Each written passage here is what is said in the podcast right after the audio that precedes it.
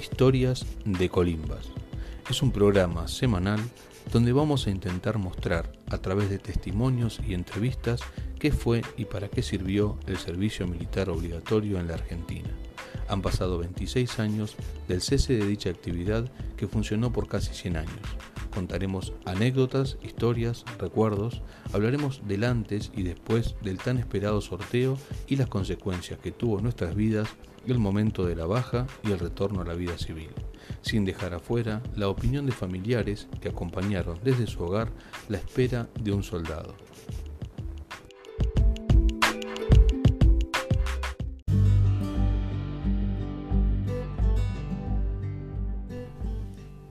Hola, ¿qué tal? Muy buenos días, muy buenas tardes, muy buenas noches en el lugar del planeta que vos te encuentres. Te doy la bienvenida a otro episodio de Historias de Colimbas y en esta oportunidad, previo al entrevistado y presentarlo, quiero pedir disculpas públicamente a la clase 70 de la novena Brigada Aérea porque en el episodio anterior quizás eh, como me han llegado algunos mensajes que, no había corroborado bien la, información.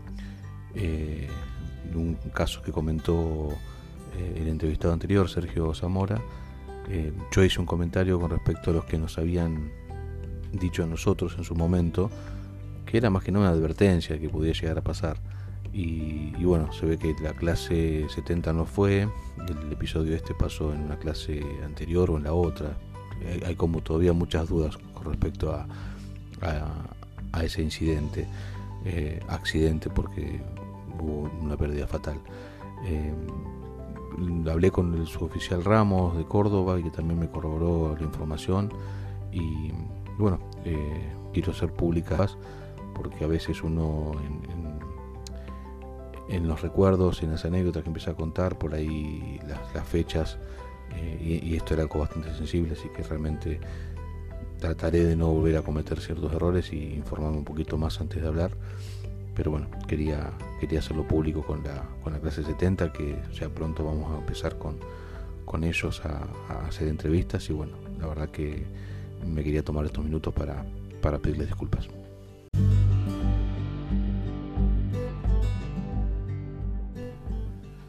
Bueno, ya aclarado el error del episodio anterior y las disculpas correspondientes a toda la clase 70 de la novena Brigada Aérea. Quiero aprovechar también para agradecer y, saludar a, todas las personas que están siguiendo desde su plataforma las historias de podcast, las historias de Colimba. Eh, mucha gente se va sumando, mucha gente va escribiendo. Ahora habilitamos el, Instagram de historias de Colimbas, que nos pueden encontrar ahí y seguirnos. Eh, por ahora estamos publicando algunas fotos, eh, vamos publicando de a poco los, episodios de podcast también, conociendo un poco la tecnología, no nos olvidemos que uno ya va pisando los 50 y eh, todo muy nuevo esto. Así que, bueno, contentos de que, de que esto siga creciendo, de que la gente siga escuchando y animándose a, a contar sus anécdotas y sus historias.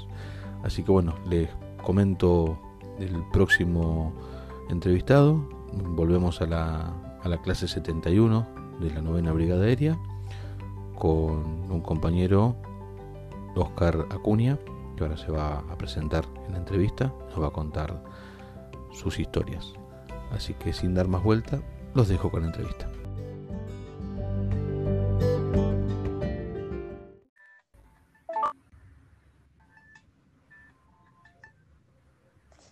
Hola, hola, ¿ahí me escuchás? Hola, sí, buen día, Sergio, te escucho. Perfecto, te escucho bárbaro. Muy bien. Ah, bien, bien. bienvenido, bienvenido a, Historias de Colimba. Eh, bueno, muchas gracias. Ya habrás escuchado algunos episodios y, me imagino que más o menos estás a, dónde queremos apuntar con, este programa. Simplemente es este, traer las anécdotas y los recuerdos de, aquello que fue alguna vez el servicio militar obligatorio, que por sorteo a, varios de nosotros nos, ha tocado pasar por esos momentos. Así que presentate, Oscar, contanos quién sos. Bueno, buenos días a todos. Eh, mi nombre es Oscar Acuña, eh, fui, fui, ex soldado de la clase de 71, hice el servicio militar en la novena brigada aérea, Comodoro Rivadavia, presté servicio en la parte de justamente compañía de servicio en conservación de instalaciones. Eh, yo eh, puntualmente estuve en la parte eléctrica en la brigada. La verdad que estuvo muy bueno estar ahí. Buenísimo. O sea que eh, al haber estado en, una, en la compañía de servicios, lo que te pudo haber ofrecido hasta ese momento es un oficio, ¿verdad? O sea, tuviste la, posibilidad de, conocer o tenías conocimientos previos a electricidad. No, no, la verdad que amplió mucho mi conocimiento. Uno, qué sé yo, no sé si la desesperación, si decirlo así, o por decir, bueno, quiero ir a, algo que a mí me gusta, que era hacer un oficio.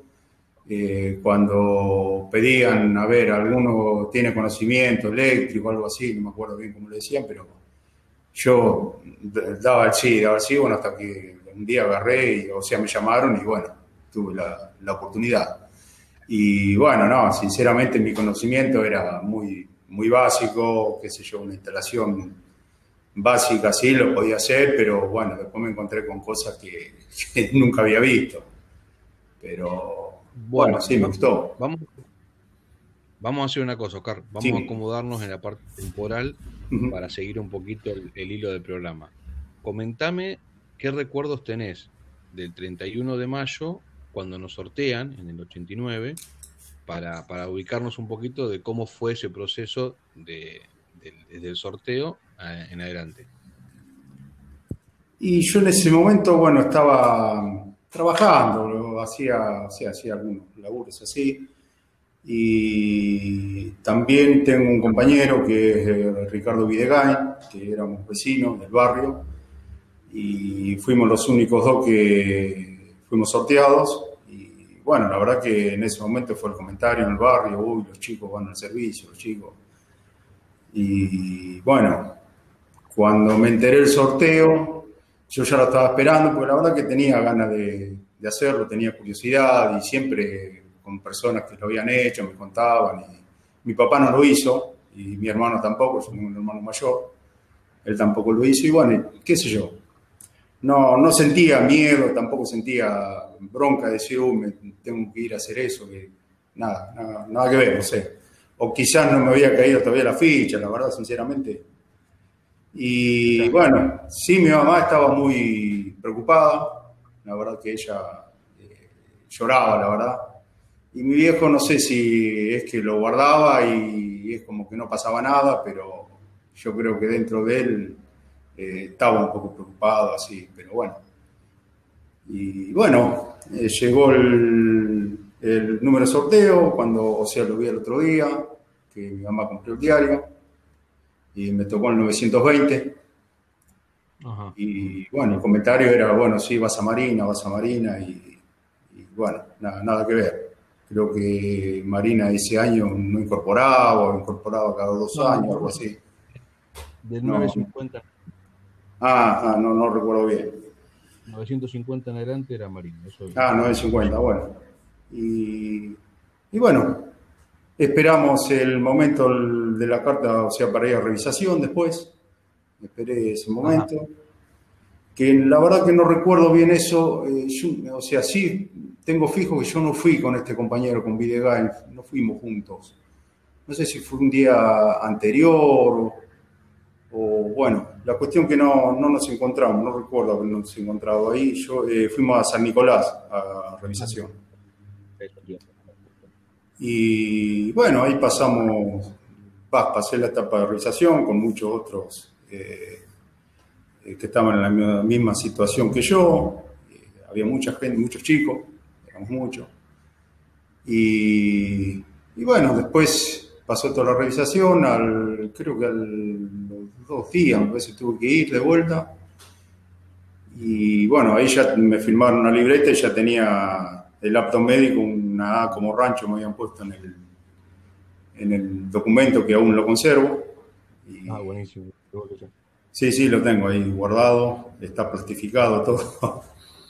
y que fue, no recuerdo la fecha, fue el 4 del 10 del 89 que fui a revisación. Revisación médica 4 de octubre. Sí. Y después de eso, después de la revisación, una vez que está el apto, todo, eh, te llega la carta de, incorporación. Claro, ahí ya llega la carta que era para el 3 de enero.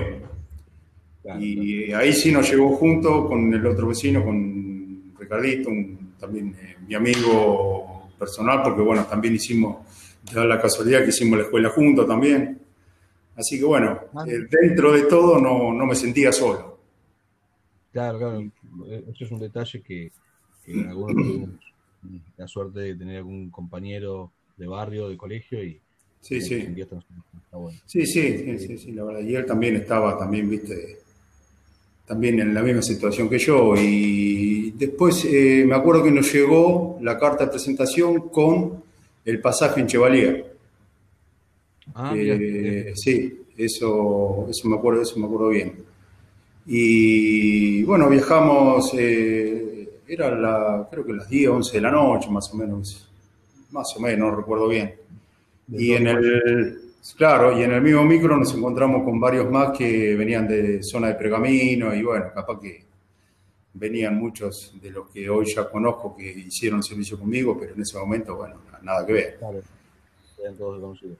Claro, Bueno, o sea, y después de ahí, la historia más o menos se repite con, todos los compañeros de la novena, ¿no? De llegar a Palomar y, qué sensaciones hubo.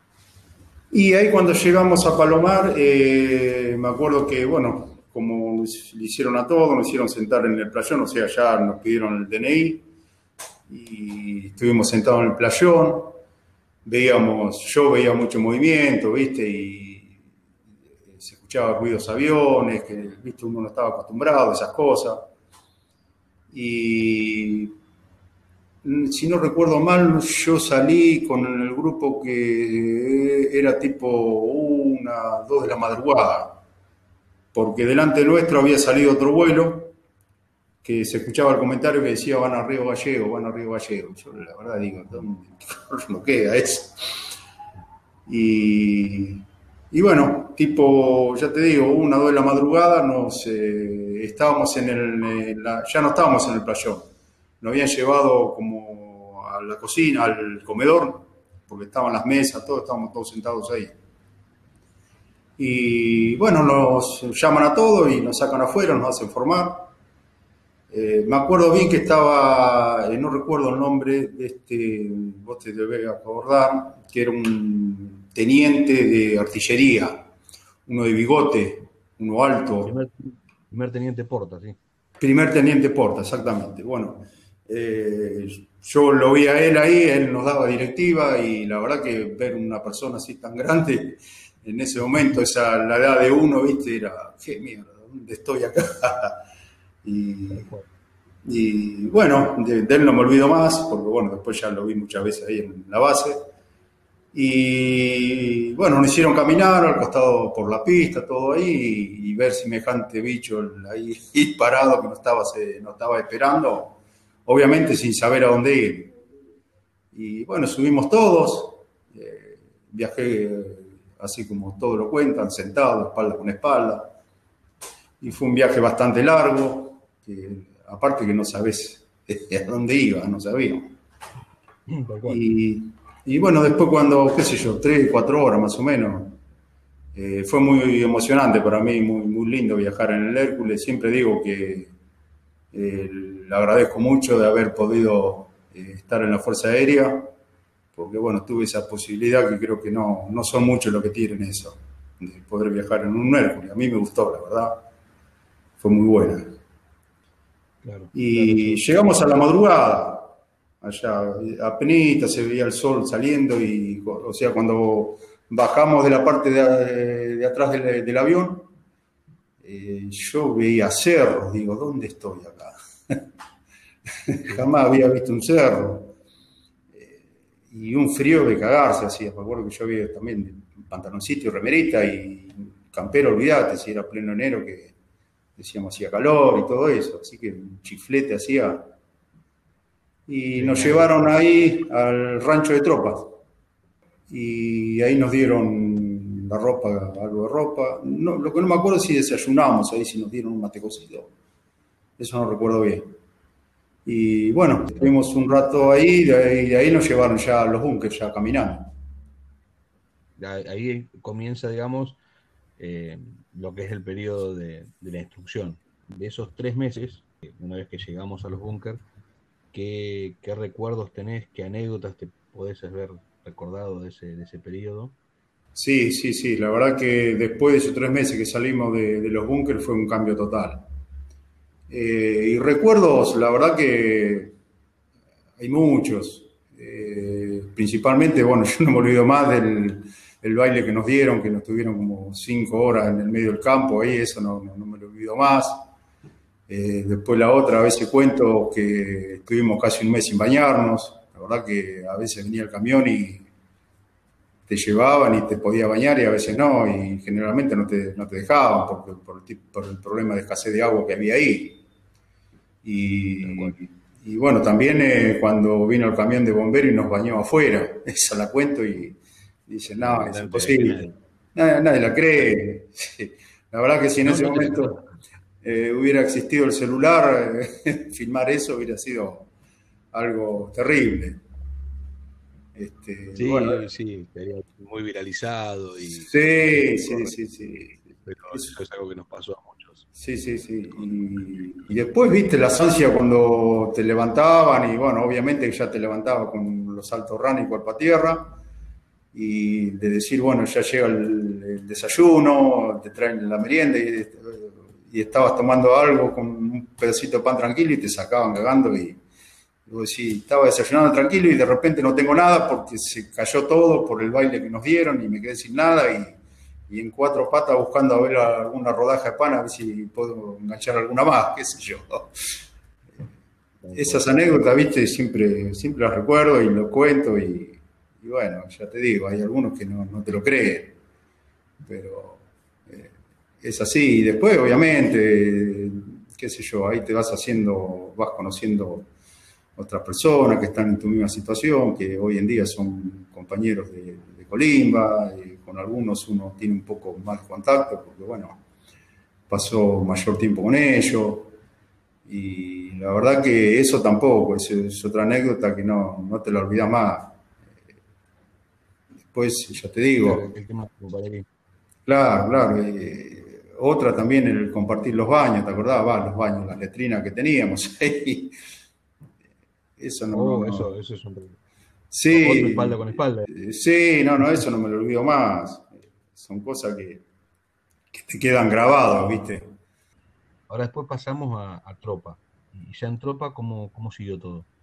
Bueno, en tropas ya, como dije al principio, ya cambió totalmente. Yo tuve la posibilidad que, bueno, eh, me dejaron ir para la parte de compañía. Eh, como dije al principio, precisamente con eh, la parte eléctrica. Eh, no estaba yo solo, nada más que había otro grupo de, también de soldados que hacían diferentes tareas, pero era como que estaba un poco más, un poquito más separado y, bueno, ahí tuve la posibilidad de recorrer toda la brigada, eh, conocer todos los hangares, recorrí mucho y fui aprendiendo. yo trabajaba como un civil, o sea, el electricista el que estaba a cargo era un civil. Pero bien, la verdad que con esta persona me, ayudó mucho, o sea, también me dio la oportunidad de, aprender. Íbamos al hospital también ahí a hacer diferentes arreglos en diferentes equipos. Y bueno, cosa que la verdad que a mí me gustó. Eh, aprendí muchas cosas también, hablando siempre en la parte eléctrica. Eh, después eh, me acuerdo la vez que hubo como un ensayo que habían venido aviones de, no sé si eran de Río Gallego, que eran los Canberra, también estaban, no sé si recordás. El día del simulacro. Claro, era un simulacro y bueno, a mí me, me, acuerdo que me habían, o sea, me dicen, vos sos el encargado, como sos la parte eléctrica, tenés que ir a tal y tal lado, hacer el, el corte general de luz, ni bien eh, se activa la alarma dije, mierda, yo era un cagazo terrible tenía, digo, la mierda. Yo ser el, cortar el corte general de una brigada. Y, bueno, empezó, comenzó a sonar la alarma y bueno, tuve que salir porque era, me acuerdo que era a la madrugada, creo que fue. Y, sí, sí, no, no había un horario pactado. Claro, no, no, y esta persona, el, civil que estaba a cargo, no, no estaba la noche antes, el día y se iba. Es algo que pasara algo muy, muy jodido, pero como era una instrucción, viste, para nosotros, así que el único que estaba aquí a cargo era yo, que tenía que salir corriendo, me acuerdo que me habían dado la llave de ahí, de, conservación de instalaciones, y bueno, agarrar el equipo e ir y, hacer el corte de luz, el simulacro, va, era el simulacro, tenía que estar, a mí me tenían que ver en los lugares puntuales, estar ahí y yo dar la información que ya estaba hecho, el trabajo que me pedían fue algo muy, muy, muy, bueno para mí, la verdad que, pero bueno, a, su vez también bastante, bastante nervios corrían por mí. ¿Qué pasa? Que, que pibe también. Y sí, sí, la verdad que eh, era algo que, aparte escuchaba los aviones porque lo estaban preparando, se ve que, claro, ellos preparan todo ese ruido, todo eso para ver, a ver cómo, cómo responde uno, no solo nosotros como soldados, sino también la gente que están en la fuerza, a ver qué hacen, claro. La verdad que, fue muy real para mí, algo que, tampoco me lo olvido, qué sé yo, ya te digo, si nos ponemos a hablar hay muchas cosas, muchas, muchas. Sí, van saliendo, van, saliendo anécdotas. Está buenísimo. De esa época, ¿qué te acordás de la jura de la bandera, por ejemplo? Bueno, la Jura de la Bandera también fue algo que, estuvo muy lindo para mí. Eh, aparte, le acompañó la nevada que, sucedió en ese momento. Este, eh, lo que sí yo no estaba en la formación, yo me acuerdo que me habían puesto en el cordón de honor, que, se llama. Eh, acompañaba ahí al, sí, acompañaba a todos los que iban desfilando pero también participé en, la jura y fue muy lindo, la verdad que, que muy lindo. He visto un par de fotos ahí que han subido, pero bueno, me estuve buscando, pero bueno, no, se ve que en alguna no. Y de esos recuerdos así los tengo yo personalmente, pero no plasmados. La vez pasada le comentaba a los muchachos que estamos tratando de, hacer las copias de los álbumes y, claro. y especie de buscar la mayor información que tengamos fotográfica y se puede armar alguna especie de video, estamos, estamos con ganas de... En realidad un poco la, pandemia nos, nos cortó el tema de, del aniversario de los 30 años de la Juega de la Bandera y eso como que, bueno, va, a postergarse un poquito, pero nos va a dar más pedal para, para poder armar algo lindo y grande. Sí, sí, sí, sí, no quiere decir que no se va a hacer.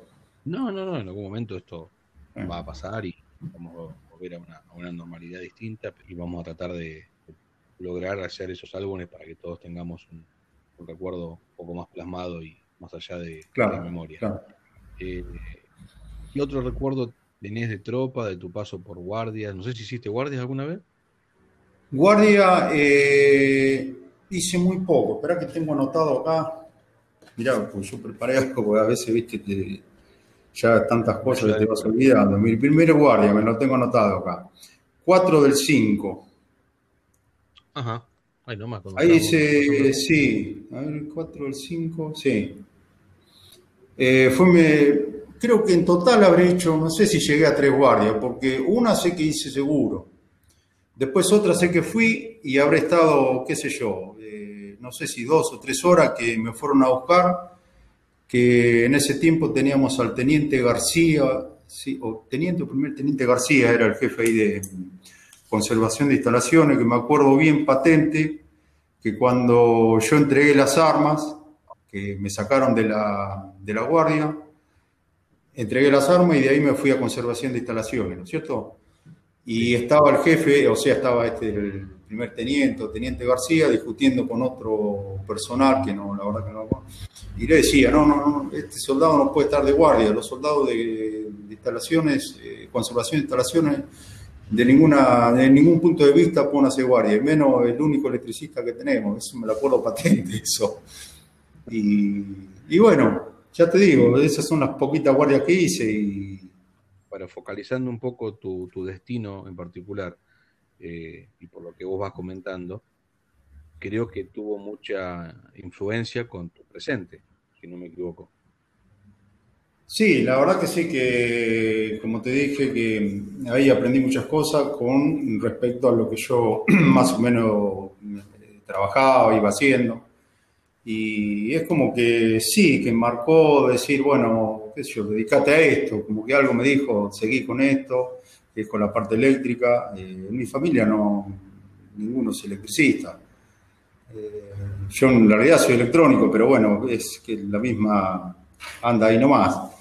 Este, y me gustó mucho, seguí y la verdad que hasta el día de hoy siempre me acuerdo de las cosas que fui trabajando ahí, que fui viendo, eh, la iluminación de la pista, que siempre eso también sentí curiosidad, lo pude ver. Eh, cosas que la verdad que a mí en lo personal me marcaron y, me gustaron mucho. Que te digo que hoy, si hoy ya, en mi caso, uno ya no tiene el estado físico que tenía antes y me, decís que tengo que volver y prestar servicio ahí en el mismo lugar como lo hice, la verdad que con todo gusto iría.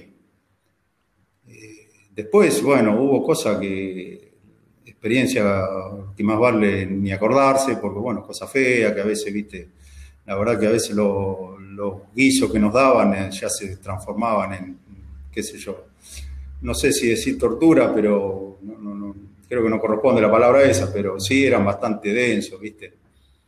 Eh, pero bueno, es parte del juego que teníamos ahí, ¿viste? ¿Qué va a ser?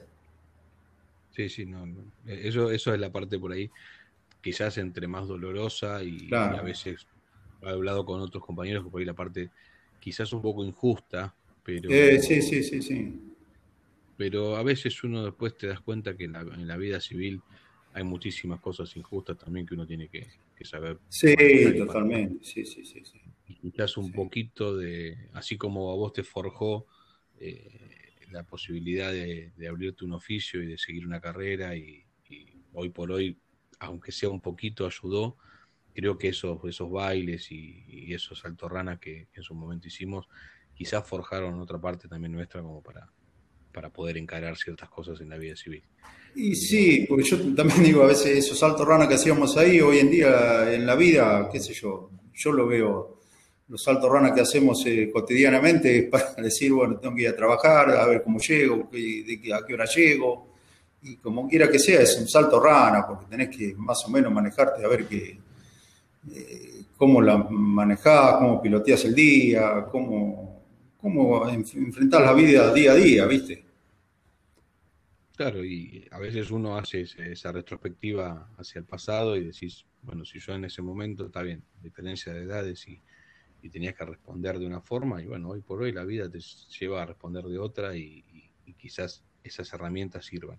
Eh, la siguiente pregunta que te quería hacer, Oscar, eh, es muy relevante, ¿no? Es, ¿crees que sería bueno que el servicio militar obligatorio vuelva?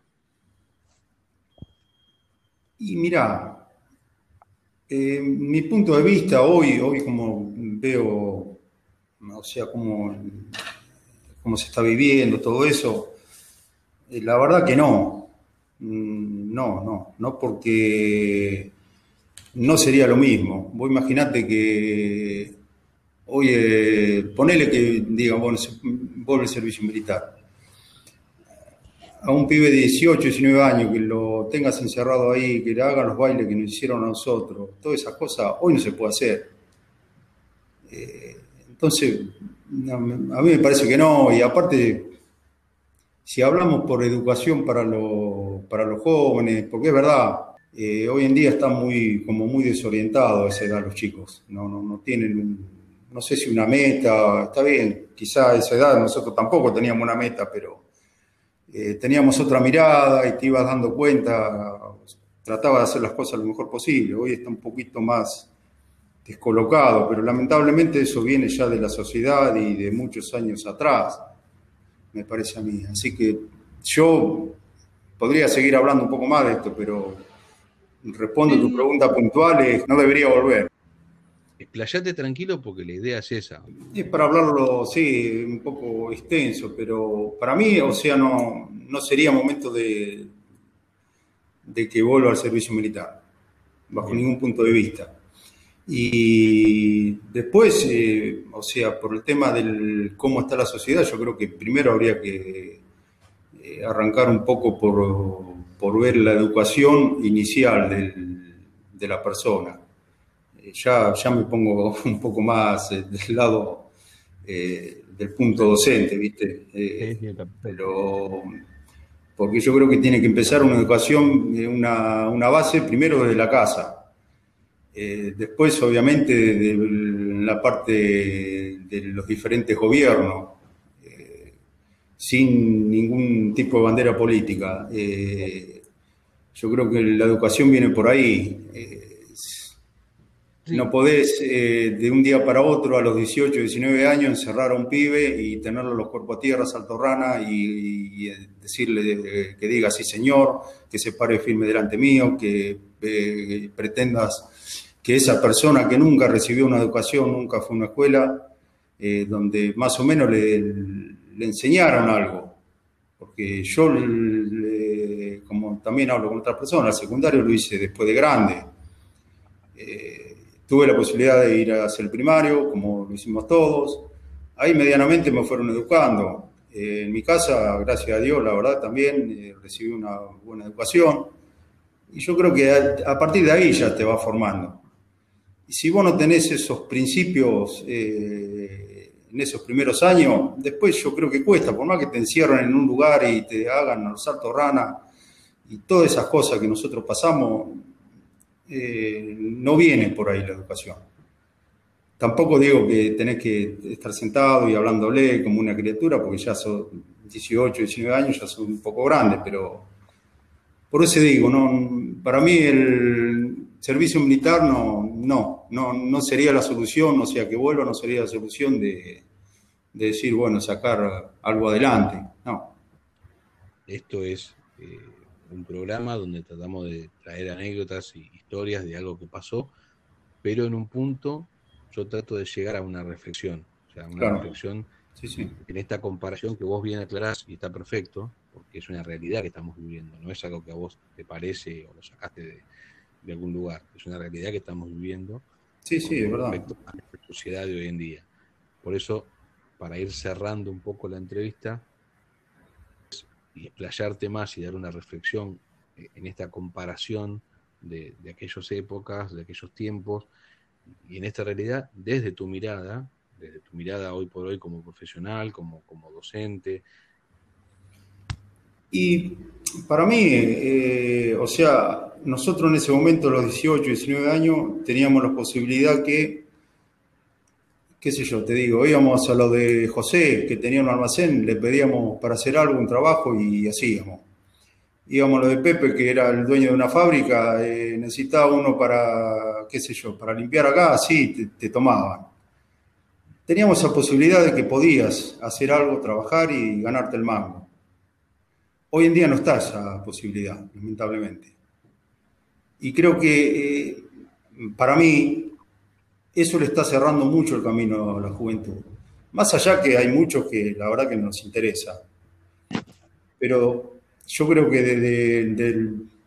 50, del 80, perdón, del 100% de los jóvenes, eh, si existiera esa posibilidad de poder avanzar, de poder ir haciendo algo por su cuenta, eh, cada uno, viste, qué sé yo, le gusta hacer algún trabajito, de decir, bueno, trabajar en, un almacén, trabajar en la ferretería, tener esa posibilidad, yo creo que se podría rescatar más a la juventud, a estos chicos. Y desde ya, darle más posibilidades, más posibilidades laboral, de vida, de, futuro, porque, mira, eh, sin ir más lejos, eh, voy a poner nuevamente el, el, ámbito donde yo trabajo. Yo a veces hablo con chicos que ya se están por recibir. Y les digo, ¿qué tienen pensado? ¿Van a seguir la facultad? ¿Van a...? A veces le pregunto de alguna materia así en sí, para ver si lo saben trabajar, si saben hacer, utilizar eh, diferentes herramientas, y no lo saben. Y le digo, chicos, pero ya el año que viene ya salen a la vida real, a, ganarse el mango, a seguir estudiando, y dicen, no, ¿para qué? Si no hay nada afuera. Y te puedo asegurar que de 20 alumnos que hay, 15 te responden lo mismo. Y la verdad que es triste a veces escuchar eso, eh, porque, y no podés echarle la culpa al joven, al chico, al alumno, a la persona, porque lo diferente, o sea, cómo fue cambiando todo, eh, te va desgastando, va cansando la gente y va buscando lo rápido. Hoy necesito esto, bueno, que salga para hoy. Y, eso para mí es lo que está eh, en un punto desarmando todo la sociedad, o sea, la sociedad quiere hacer lo, de hoy que sirva y listo, punto, no me importa precio a qué precio.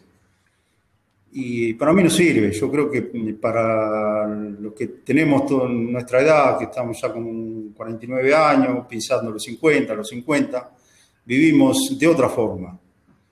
Eh, no digo que haya sido mejor, no lo sé, pero yo creo que vas escalando, tratando de, llegar a un punto, a algo que vos querés y, hacer las cosas bien como corresponde, ayudar, eh, si podés darle una mano a uno, eh, qué sé yo, cosa que la verdad que ahí en el servicio yo no conocía a nadie, solamente este chico, a Ricardo Videgain, que era mi amigo de la infancia, y después ninguno más conocía, y sin embargo fui hablando con uno, con otro, y y de alguna forma, a veces yo, la verdad que en, los bailes muchos hemos perdido la rodaja de pan y otros me compartían. Y yo también hice lo mismo. Y qué sé yo, eso es como que son cosas muy fuertes eh, que hoy en día no se le da importancia para nada. Claro, yo te entiendo y es hermoso cuando haces esa comparación de lo que nos pasaba a nosotros. Yo mm, trato de no culpar al adolescente. O sea, para mí. No, no, no, para nada, no, yo tampoco lo, lo culpo, no. para mí está siendo víctima la, de hoy. Sí, sí, sí, sí. De personas que no están haciendo las cosas bien. Exactamente, sí, sí. Y esto que vos aclarás recién con el tema de que la sociedad hoy quiere esto, va y lo compra y listo. O sea, se perdió, para mí se perdió ese respeto yo, hoy por hoy estoy trabajando mucho sobre la tierra, estoy trabajando mucho sobre eh, y el hecho de, plantar y esperar a, cosechar, ¿no? Sí. Y se perdió eso. Nosotros sí. fuimos una semilla, éramos una semilla que quizás eh, tardó un tiempo para poder darnos cuenta de que todo ese proceso, que hasta que uno se va haciendo fuerte y madura, hoy está faltando. O sea, hoy los chicos, es mi mirada, ¿no? O sea, quieren madurar de golpe. Exactamente, sí, sí. Yo, por mi experiencia laboral, eh, recibía, yo trabajé en logística muchos años, y los chicos jóvenes, de 20, 21 años, todos querían ser jefe. Y creo que eso es lo que se cambió un poco. Nosotros a los 20 no teníamos la, la, la, visión de ser jefe, faltaba tiempo para ser jefe, sí, sí, sí, estar encargado de algo. Y hoy, hoy yo noto que quizás la sociedad o el mismo chico está subido a un sistema donde quiero todo ya. Entonces falta ese proceso de aprendizaje y de maduración en la persona. Exactamente, se pierde eso. Sí. Claro, lo que vos decís es, cuando vos de chico ibas a buscar un trabajo, el primer compañero o compañera de trabajo era la escoba. Exactamente, sí, sí, sí, ¿verdad? Sí, sí. Hoy se perdió. Eh, a ver, bueno, ¿querés trabajar? Bueno, barreme esto, limpiame aquello, acomodame esto, tal forma alfabética. Vos te ibas forjando y vas haciendo el trabajo. Hoy es como que todos los chicos saben todo, o creen que saben todo. sí. O sea, yo como que es un tema largo, ¿no? Podemos hacer un, un episodio. Sí, la verdad que sí. Pero, sí me gusta mucho, bueno, como, como reflexión lo que vos decís, eh, es muy cierto. Así que eh, ya te voy a ir dejando libre la mañana. No, está bien, por favor, la verdad que está muy lindo. Una charla muy, muy linda también, como, como todas, y que deja muchas cosas para, para analizar, para pensar y para encontrar una salida eh, y, poder dejar algo, porque yo pienso que nunca se valoró lo que nosotros nos tocó pasar, ¿no es cierto? No sé si compartís conmigo, pero del momento que, se deja de, hacer el servicio militar obligatorio, con tantos tabúes, con tantas presiones y con tantas cosas, a mi criterio nunca se le pudo sacar el lado bueno. O sea, siempre como que se fue, se, fue viendo como algo malo, como un alivio que se dejó de hacer. y nosotros con este programa estamos tratando de, entre los recuerdos y las anécdotas, tratar de llegar a, ver qué lado positivo tuvo eso, que no fue todo malo. Porque hasta ahora en, las entrevistas eh, siempre llegamos a esta conclusión de que algo bueno dejó. Esto pudo haber sembrado que en algún momento de la vida tuviste que recordar cosas te sirvieron para la vida civil. Entonces, yo digo, es como que nunca se, se detuvo la sociedad a mirar que eso, quizás al margen de que las, épocas eran diferentes, traía algo bueno acompañado, que no era todo malo y, todo ese cuco de, que aprendes a robar y, todos esos preconceptos feos que tenían. Entonces, hoy yo desde Historias de Colimba queremos tratar de, rescatar ese lado eh, benéfico que tuvo el, servicio. No sé si compartís. Sí, sí, sí. Sí, no, yo eh, la verdad que cosas, buenas, eh, sí, también hay mucho para contar. Como dije hoy, que bueno, tuvo cosas malas, que por ejemplo los guisos, los bailes que nos daban, sin arte ni parte y sin saber por qué, que bueno, qué sé yo, si estaba bien por la parte de preparación física, la verdad que no lo sé. Pero Después había, algunas cosas injustas que también, que, vos estabas tranquilo y te levantaban a todos por culpa de uno. Pero bueno, es parte del juego. Tampoco le tengo, o sea, le guardo, rencor a eso, porque bueno, eso es parte de, lo que tenía que estar preparado uno, de, lo que te preparan, va. Y, después lo bueno, sí, sacaba muchas cosas buenas. Yo hoy el día siempre lo recuerdo, esas cosas que uno va viviendo, que, que compartís con otro, con personas que no conoces, te vas haciendo amigo y, la verdad que no, te lo olvidas, no te lo olvidas más y sacás provecho en el sentido de decir, bueno, eh, cuando estuve allá perdido en el sur, que no sabía dónde estaba, bueno, hubo personas, hubo eh, pibes como yo que me tendieron una mano. Eh, también hubo también parte militar, o sea, personal jerárquico, que también yo también no me, los olvido, que nos tendieron una mano, que cuando salíamos así, en, ¿cómo se llamaba? De, cuando nos dejaban salir a, la ciudad como ese de, Franco.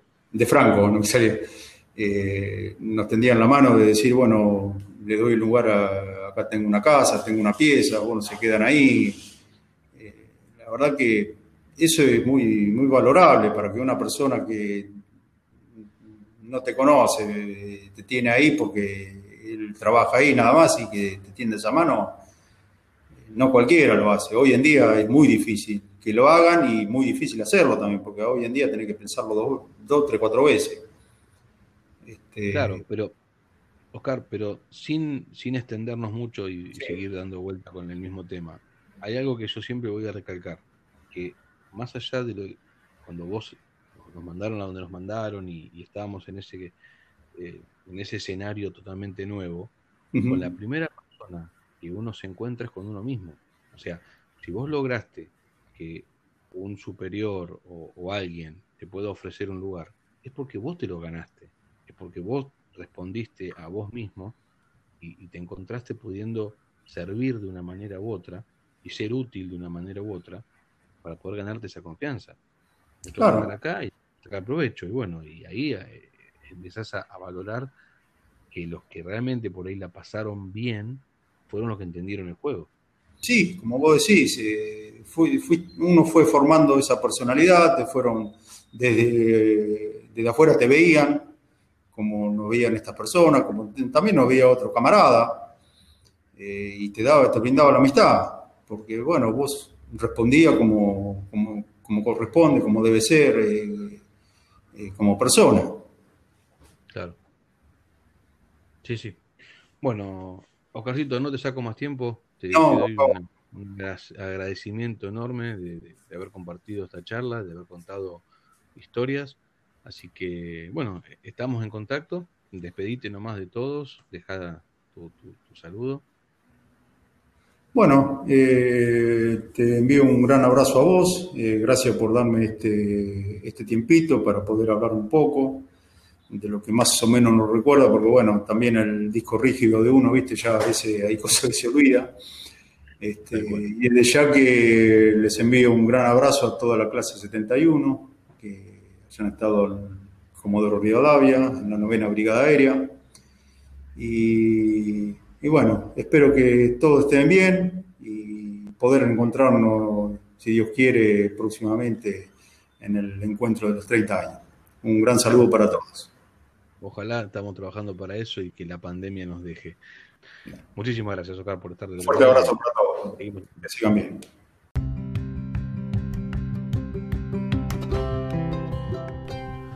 Muchísimas gracias, Oscar Acuña, por compartir las anécdotas, las historias, los aprendizajes y, contarnos también tu reflexión con respecto a lo que fue el servicio militar obligatorio.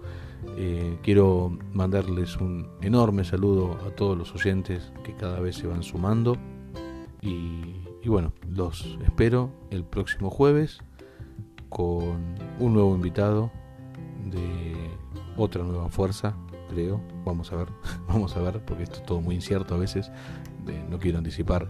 Eh, quien viene es un poco sorpresa también.